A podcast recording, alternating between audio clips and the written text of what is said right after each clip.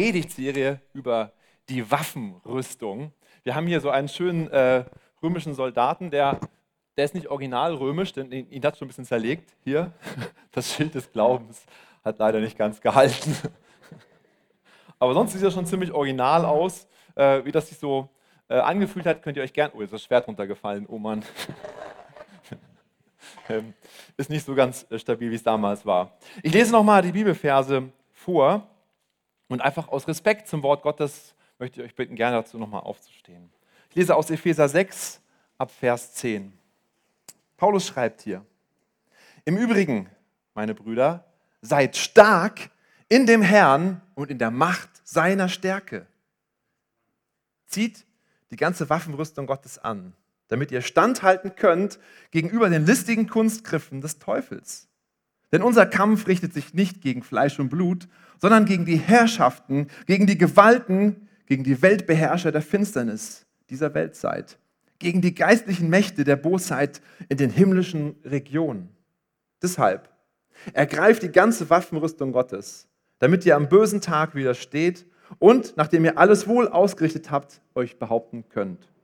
So steht nun fest, eure Lenden umgürtet mit Wahrheit und angetan mit dem Brustpanzer der Gerechtigkeit und die Füße gestiefelt mit der Bereitschaft zum Zeugnis für das Evangelium des Friedens. Vor allem aber ergreift das Schild des Glaubens, mit dem ihr alle Folgenpfeile des Bösen auslöschen könnt. Und nehmt auch den Helm des Heils und das Schwert des Geistes, welches das Wort Gottes ist. Indem ihr zu jeder Zeit betet, mit allem Gebet und Flehen im Geist und wacht zu diesem Zweck in aller Ausdauer und Fürbitte für alle Heiligen. Herr, und wir beten, dass du dieses Wort heute Morgen aufschließt. Und dass es nicht einfach nur an uns irgendwie vorbeigeht, sondern dass es wirklich in unser Herz fällt und unser Leben verändert. Es ist dein Wort, Herr, auf das wir aufbauen wollen, auf das wir die Predigt aufbauen wollen, die ganze Gemeinde wollen wir auf deinem Wort aufbauen. Unser Leben wollen wir auf deinem Wort aufbauen. Und darum beten wir jetzt in deinem Namen, Herr. Und alle sagen Amen. Amen. Ja, Paulus redet hier von so einem heftigen, richtig heftigen Kampf. Ja, die Weltbeherrscher der Finsternis, die Bosheit, die geistlichen Mächte der Finsternis. Das klingt so wie ein, ein Hollywood-Thriller in Perfektion. Ja, das Endmonster ist da, es ist auf der Spielfläche und es geht richtig los. Die, die, man, man sitzt auf dem Sofa und hat Popcorn schon dabei, die Cola schlürft man und jetzt ist man gespannt, wie geht's weiter? Was ist denn da für ein Film? Was geht da ab? Aber es ist nicht ein Film, wo wir auf dem Sofa sitzen und zugucken, sondern es ist ein Kampf, in dem wir selber mitspielen, in dem wir beteiligt sind. Wenn du Christ bist, stehst du auch in diesem Kampf. Und wenn dir jemand gesagt hat, als Christ gibt es keinen Kampf mehr und alles ist immer super, muss ich dich leider enttäuschen. Da hat da jemand nicht die Wahrheit gesagt. Wir stehen in einem Kampf. Aber natürlich ist es ein anderer Kampf, als jetzt irgendwie, dass wir es sehen können. Es ist ein unsichtbarer Kampf. Es ist in der unsichtbaren Welt, in der geistlichen Welt ein Kampf. Und da gibt es eben nicht die normalen Waffen, aber es gibt auch Waffen. Auch da brauchen wir Waffen. Und darum geht es in dieser Waffenrüstung. Es geht um einen Kampf, um die listigen Angriffe des Teufels zu widerstehen. In einer Jugendfreizeit vor vielen, vielen Jahren, als, ich Teilnehmer war, ähm, war das auch mal das Thema Waffenrüstung. Und wir haben jeden Tag darüber gesprochen. Und morgens wurde dann immer so gefragt, na, habt ihr heute Morgen in eurer Zeit auch die Waffenrüstung angezogen? Und so am ersten Morgen meldeten sich irgendwie fünf Leute. Am zweiten Morgen haben sie wieder gefragt, na, habt ihr heute die Waffenrüstung angezogen? Es melden sich ungefähr schon die Hälfte. Und jeden Tag wurde immer wieder gefragt, habt ihr die Waffenrüstung angezogen? Das war den Leuten so peinlich, dass sie hinterher alles gemacht haben und sich gemeldet haben, ja, ja, wir haben die Waffenrüstung angezogen. So im Nachhinein habe ich darüber nachgedacht, dachte ich, es ist gut, sich das bewusst zu machen, die Waffenrüstung. Weil wenn man sie anzieht, dann hat man sie vorher ausgezogen. Und ich glaube, diese Waffenrüstung, diese geistliche Waffenrüstung sollten wir nie ausziehen. Ja, wir sollten sie immer bei uns tragen. So sollten wir unterwegs sein, auch wenn wir ins Bett gehen und schlafen, weil die listigen Angriffe des Teufels kommen zu jeder Zeit. Lass uns also diese Waffenrüstung präsent machen, aber lass uns sie nie ausziehen. Letzte Woche haben wir über den Gürtel der Wahrheit begonnen zu sprechen. Der Gürtel der Wahrheit, das kann so übertragen werden als Erkennungszeichen. Ja, damals hat man diesen Gürtel getragen und er hat so gezeigt, wozu gehörst du, zu welcher Gruppe gehörst du. Und so können wir sagen, der Gürtel, den ich anhabe, zeigt, ich gehöre zur Kirche. ich gehöre zu Jesus Christus, zu dieser Familie. Und das ist gut, das zu bekennen. Und es ist der Gürtel der Wahrheit. Das heißt, es ist auch gut, in der Wahrheit zu sein. Und die Bibel sagt uns, was die Wahrheit ist. Und so ist es gut, immer in der Bibel äh, unterwegs zu sein, immer zu lesen. Mein Traum ist es ja, dass jeder hier aus dieser Gemeinde es zur Gewohnheit hat, jeden Tag mindestens einen Vers in der Bibel zu lesen. Lass uns daran arbeiten, weil das rüstet uns aus. Das gibt uns Kraft für diesen Kampf. Heute geht es aber um den Brustpanzer der Gerechtigkeit. Ich habe die Predigt überschrieben mit dem Titel Die richtige Art zu glauben. So ein Brustpanzer, was ist denn das? Ich habe immer so ein, so ein Bild mitgebracht, wie das aussieht. Das ist eben hier diese, dieser Panzer, der hier vorne ist. Das sind so Metallplättchen oder manchmal ist es auch aus Bronze gewesen. Und das schützt eben so alles, was hier vorne rum ist. Natürlich das Herz und andere wichtige Organe werden davon beschützt. Eigentlich ist also jeder Teil einer Rüstung wichtig. Ja, wichtig, es wäre sonst sehr komisch aus, wenn man nur so eine Rüstung tragen würde, sonst aber mit Sportklamotten unterwegs wäre. Das funktioniert nicht. Also es, irgendwie, es harmoniert alles zusammen. Es muss irgendwie alles da sein, damit das rund ist. Aber in Sprüche 4, Vers 23 steht, mehr als alles andere behüte dein Herz. Genau, denn von ihm geht das Leben aus.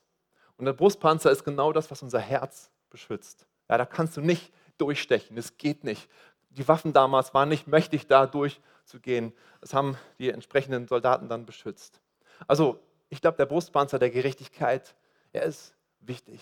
Er ist besonders wichtig. Das Thema heute ist sehr wichtig. Und deshalb lass uns doch mal drauf ein, auf das Thema Gerechtigkeit. Vielleicht hast du schon viel darüber gehört. Aber ich möchte dich ermutigen, dich neu damit zu beschäftigen. Mich hat es wieder begeistert und neu die Augen geöffnet, was dahinter steckt, hinter diesem Gerechtigkeit. Das ist so ein Wort, was in der Welt oft verwendet wird. Ich weiß noch, wie ich in der Schule es immer wieder gesagt habe. Das ist ja ungerecht, was ich für Noten bekommen habe. Ja? Ich habe eigentlich mitgemacht im Unterricht, aber ich habe auch viel Blödsinn gemacht im Unterricht. Und irgendwie sind diese Noten deshalb immer ein bisschen schlechter geworden, als ich dachte, weil ich habe doch auch sonst mitgemacht. Ja? aber irgendwie wurde das mitbewertet, dass ich wohl auch öfter mal ein bisschen gestört habe. Keine Ahnung. Ich fand es auf jeden Fall echt ungerecht.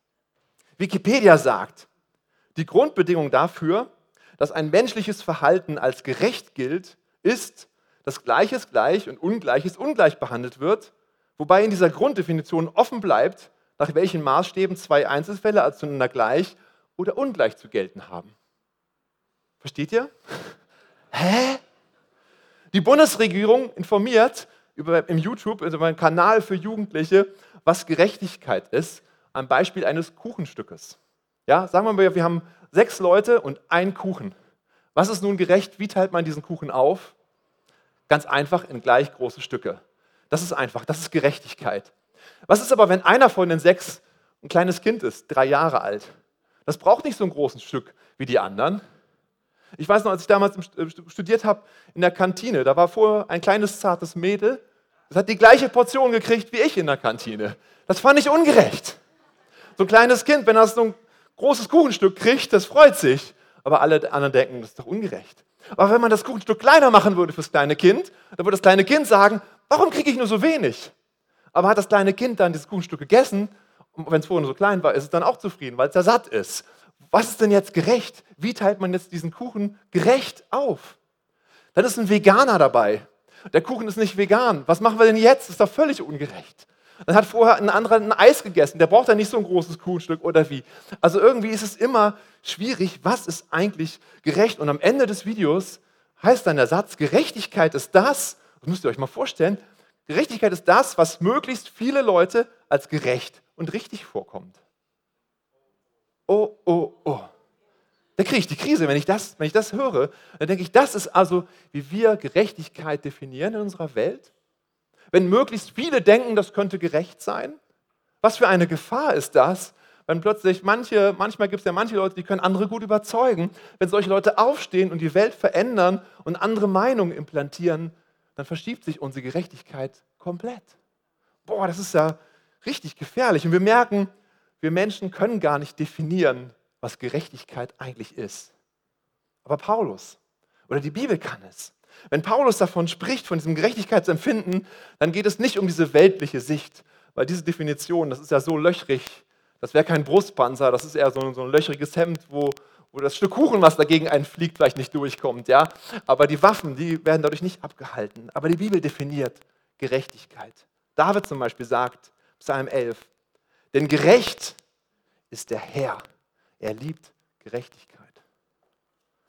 In, Paulus sagt in Römer 9, was wollen wir nun sagen?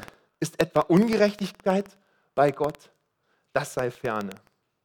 Es ist ganz einfach, die Gerechtigkeit liegt bei Gott. Gott ist die Gerechtigkeit. Mein erster Punkt, Gott ist die Gerechtigkeit. Und dann ist es auch klar, warum die Welt so Schwierigkeiten hat, das zu definieren, weil man die Basis, diesen, diesen Anker, der fest ist, dieser Flock, der im Boden eingeschlagen ist, wenn man den rausnimmt, dann fängt man natürlich völlig an, hin zu schlingern, weil irgendwie nicht mehr klar ist, was ist eigentlich gerecht. Gott ist der, der definiert, was gerecht ist und was nicht gerecht ist. Amen. Ho. Was ist also aus der Sicht der Bibel, wann ist man also gerecht? Wenn man das alles tut, was Gott möchte, dann ist man selber auch gerecht. Also das heißt, wenn wir immer alles in unserem Leben richtig machen, wenn wir alles komplett richtig machen, dann sind wir gerecht. Dann sind wir vollkommen. Jetzt haben wir nur ein großes Problem. Gott ist an sich ja vollkommen. Gott ist an sich gerecht und er kann seinen Anforderungen natürlich auch Genüge leisten. Aber wir haben da unsere Schwierigkeiten. Und Gott fordert aber diese Gerechtigkeit von uns. Gott braucht diese Gerechtigkeit auch in unserem Leben. Ja, wo steht das denn? Ganz oft finden wir in der Bibel, liebe deinen Nächsten. Aber Jesus treibt es noch weiter. Er sagt, liebe auch deine Feinde. Und dann sagt er schließlich in Matthäus 5, ihr sollt vollkommen sein, wie auch euer himmlischer Vater vollkommen ist. Das heißt, zweitens, Gott fordert die vollkommene Gerechtigkeit von uns. Gott verlangt von uns Menschen 100 Prozent. Oh, aber so sind wir Menschen irgendwie nicht, oder?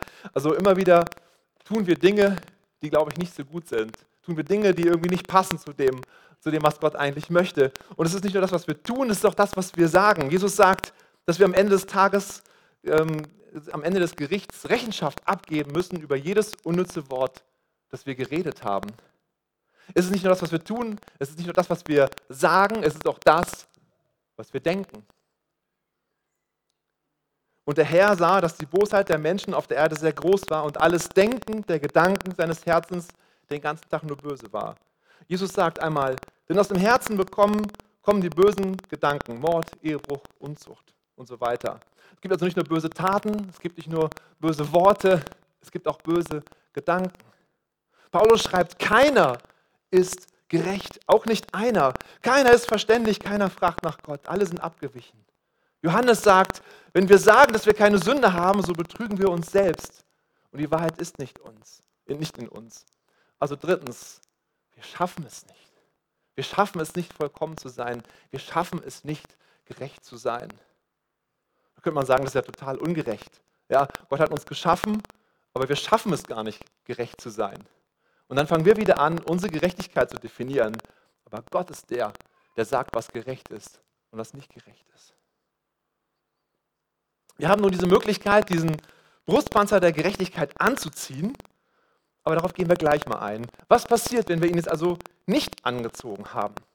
Das Problem für, Mensch, für die Menschen ist, dass Gott auf diese Sünde zornig ist. In der Bibel steht was von Gottes Zorn. Gott akzeptiert keine Sünde. Gott akzeptiert auch nicht mal eine klitzekleine Sünde. Er lässt nicht mal fünf Grade sein und sagt, ah, ich bin großzügig, das passt schon alles. Das geht einfach nicht. Warum nicht? Weil Gott absolut heilig ist. Heilig heißt abgesondert, abgesondert von der Sünde. Gott ist ein absolut heiliger Gott. Manchmal scheinen wir das zu vergessen und sagen, ach, der liebe Daddy im Himmel. Gott ist ein absolut heiliger Gott und er kann nicht mit was Unheiligem zusammen sein. Das geht nicht. Jede Sünde muss eine Konsequenz haben. Und unser Problem ist, dass wir schuldig sind vor Gott. Wir sind schuldig, weil wir Sünder sind. Und das Problem ist, weil wir schuldig sind, deswegen stehen wir auch unter dem Zorn Gottes. Das ist ja nur Altes Testament, der Zorn Gottes. Nein, äh, Epheser 2 steht, und euch, die ihr tot wart durch eure Übertretungen und Sünden, wir gingen alle umher in den Lüsten unseres Fleisches, indem wir den Willen des Fleisches und der Gedanken taten, und wir waren Kinder des Zorns. Und was folgt jetzt daraus? Was heißt das jetzt praktisch für uns? Die Folge ist, dass wir alle sterben müssen. Und die Folge ist, dass wir alle in die Hölle kommen, wenn wir diese Gerechtigkeit nicht haben. Das ist einfach so die logische Konsequenz. Der Punkt 4, Gott bestraft die Ungerechtigkeit. Gott hat natürlich einen Plan, klar. Die einzige Möglichkeit, nicht in die Hölle zu kommen, wäre so, dass unsere Schuld von irgendwoher bezahlt wird. Ja, sagen wir mal, ich, ein, ich hätte ein neues Auto und ich fahre damit durch die Gegend und irgend so, ein, so ein, einer ist betrunken und fährt mit seinem Auto in mein Auto rein. Zack. Aber er hat kein Geld, das zu bezahlen. Seine Versicherung funktioniert irgendwie nicht, bezahlt nicht so. Was passiert? Ich bin zornig auf die Person. Und jetzt möchte ich natürlich, dass er mein Auto bezahlt. Aber er kann es nicht. Der Zorn ist da. Das ist ein bisschen ein plattes Beispiel, aber es hilft es vielleicht zu verstehen. Jetzt hat er aber eine, eine reiche Tante in Amerika, die sagt, ich bezahle dir die Reparatur von meinem Auto. Dann kriegt ein anderer, gibt ein Opfer dafür, dass ich das Geld bekomme und ich kann mein Auto reparieren. Das heißt, mein Zorn ist wie weggeblasen. Also, was gibt es für eine Möglichkeit? Wir brauchen jemanden, der diesen Zorn Gottes tilgt, der sagt, ich bezahle für dich. Es ist so wichtig, dass wir das begreifen und deshalb reite ich da so ein bisschen drauf rum und deshalb ist es auch ein bisschen heftig, dieses Zorn Gottes mal neu zu verstehen. Aber ich glaube, es ist so wichtig, es zu verstehen, damit wir die Gnade verstehen. Sonst ist die Gnade so eine billige Gnade und wir denken, oh, ist doch alles gut. Hey, wir haben es mit einem heiligen Gott zu tun und jede klitzekleine Sünde, egal was du tust, würde uns komplett trennen von Gott. Das ist so wichtig, dass wir das immer wieder begreifen. Der Zorn Gottes. Aber die Gnade Gottes ist da. Wir brauchen etwas, was unsere Sünde bezahlt. Deswegen ist ein Opfer notwendig. Ich habe mal einen Film mitgebracht, das das ganz gut zeigt.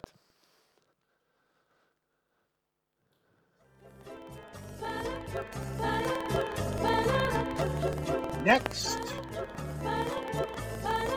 File, please. Mm-hmm. Some lying, some stealing, and some acts of kindness here and there. I tried to live a good life. Well, let's see how good.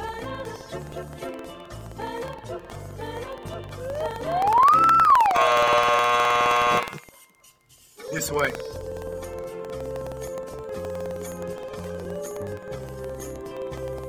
Next. File, please. Okay, I admit it. I did a lot of bad things. Yes, I see. But I've done good things too, you know, to offset the bad things. Like one time I cheated on a test, but then I cleaned up trash in the park. Mm-hmm. That should balance out, right? Let's find out.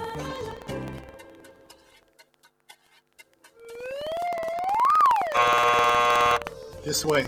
That should have balanced out, right? It should have balanced out. Next. File, please. Impressive. Oh, yeah.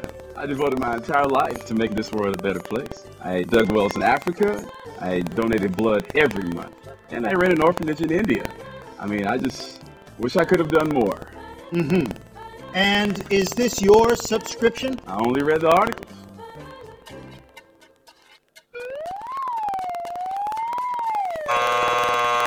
I, I only read the articles. I only read the articles. Next. My mom goes to church. Was baptized as a baby? Take American Express, right? Next. File, please. Whoa. Somebody's been busy. Well, let's get this over with. Sorry, um, I didn't know he was with you. Okay, step on the scale. Not you. Him.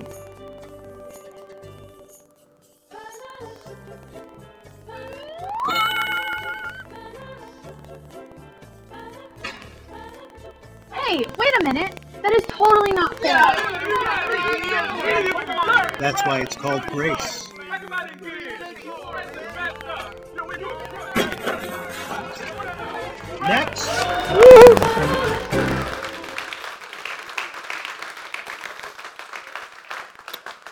Jesus ist das perfekte Opfer. Jesus ist das perfekte Opfer. Johannes der Täufer hat gesagt, als er Jesus gesehen hat, Jetzt ist es da. Das Lamm Gottes, das die Sünden hinwegnimmt. Nicht nur zudeckt, sondern hinwegnimmt. Das Opfer von Jesus, was war es? Er hat sein Leben gegeben. Ich, er steht, ich lasse mein Leben für die Schafe. Dann war da das, das Blut Jesu. Das ist sehr wichtig. Ja? Auch im Alten Testament ist immer dieses Blut geflossen bei den Opfertieren. Das Blut war notwendig, damit die Sünde vergeben wird. Ohne Blutvergießen gibt es keine Vergebung, steht in der Bibel. Paulus sagt, wie viel mehr nun werden wir, nachdem wir jetzt durch sein Blut gerechtfertigt worden sind, durch ihn vor dem Zorn errettet werden. Er geht ein hier auf den Zorn Gottes und sagt, das Blutvergießen Jesu deckt den Zorn Gottes zu. Es sänftigt Gott. Wir brauchen keine Angst mehr zu haben vor Gott. Und dann das Opfer von Jesus, es war stellvertretend. Jesus starb für uns an unserer Stelle. Und das ist nochmal so ein interessanter Nebengedanke. Das ist, glaube ich, ganz wichtig für uns. Damals im Alten Testament, wie war es, wenn du Sünde getan hast und das Opfertier gebracht hast? Worauf haben die am Tempel dann geachtet? Auf den, der das Opfer bringt oder auf das Opfertier?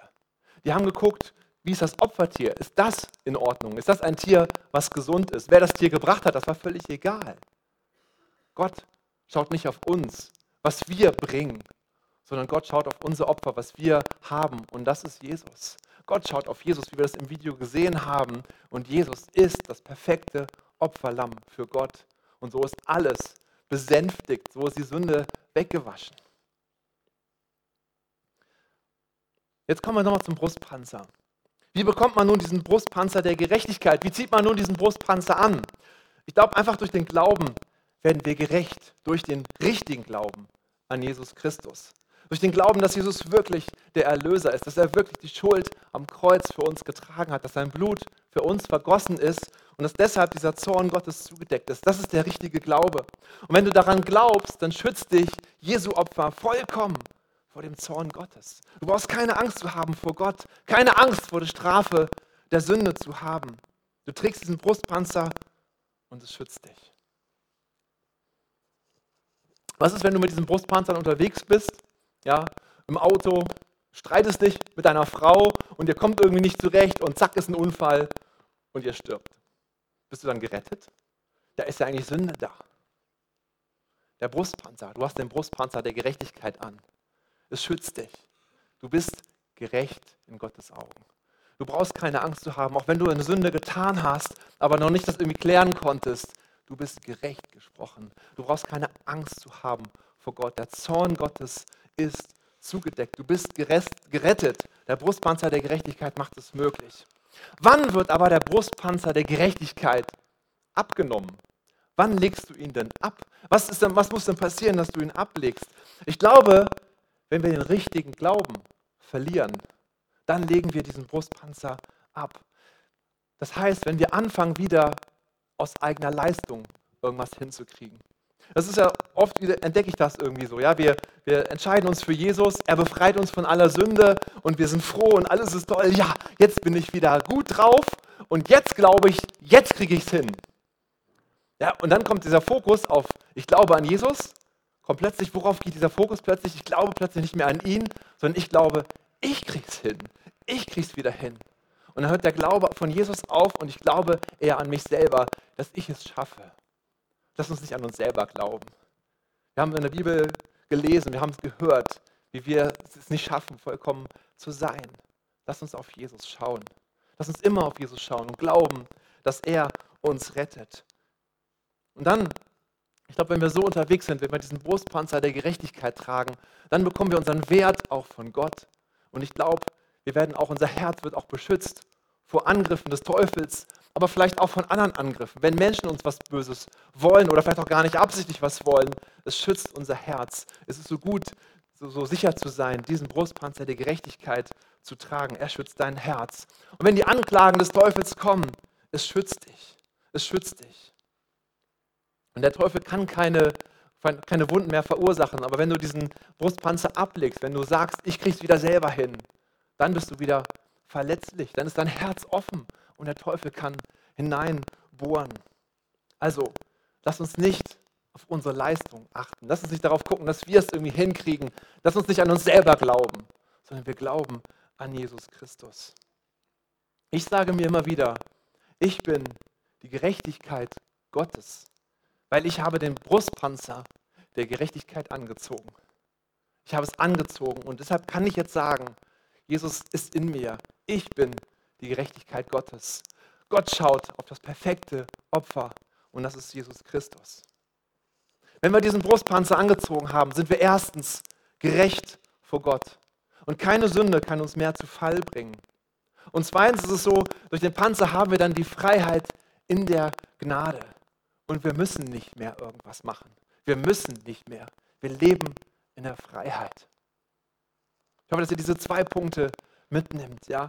Also, wir sind gerecht vor Gott. Keine Sünde kann uns mehr etwas anhaben. Und wir leben in der Freiheit. Und wir müssen nicht mehr irgendwas tun. Und eine der größten Lügen, die die Menschen über Gott glauben, ist die Lüge, dass Gott wütend auf uns ist.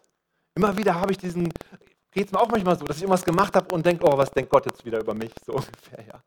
Hey, und schon wieder glauben wir irgendwie das ganze System nicht mehr richtig und wir sagen, nein, lass uns diesen Brustpanzer der Gerechtigkeit anziehen und sagen, nein, Gott ist nicht mehr wütend auf mich. Der Zorn Gottes ist gesänftigt. Aber der Teufel versucht uns das immer wieder einzureden.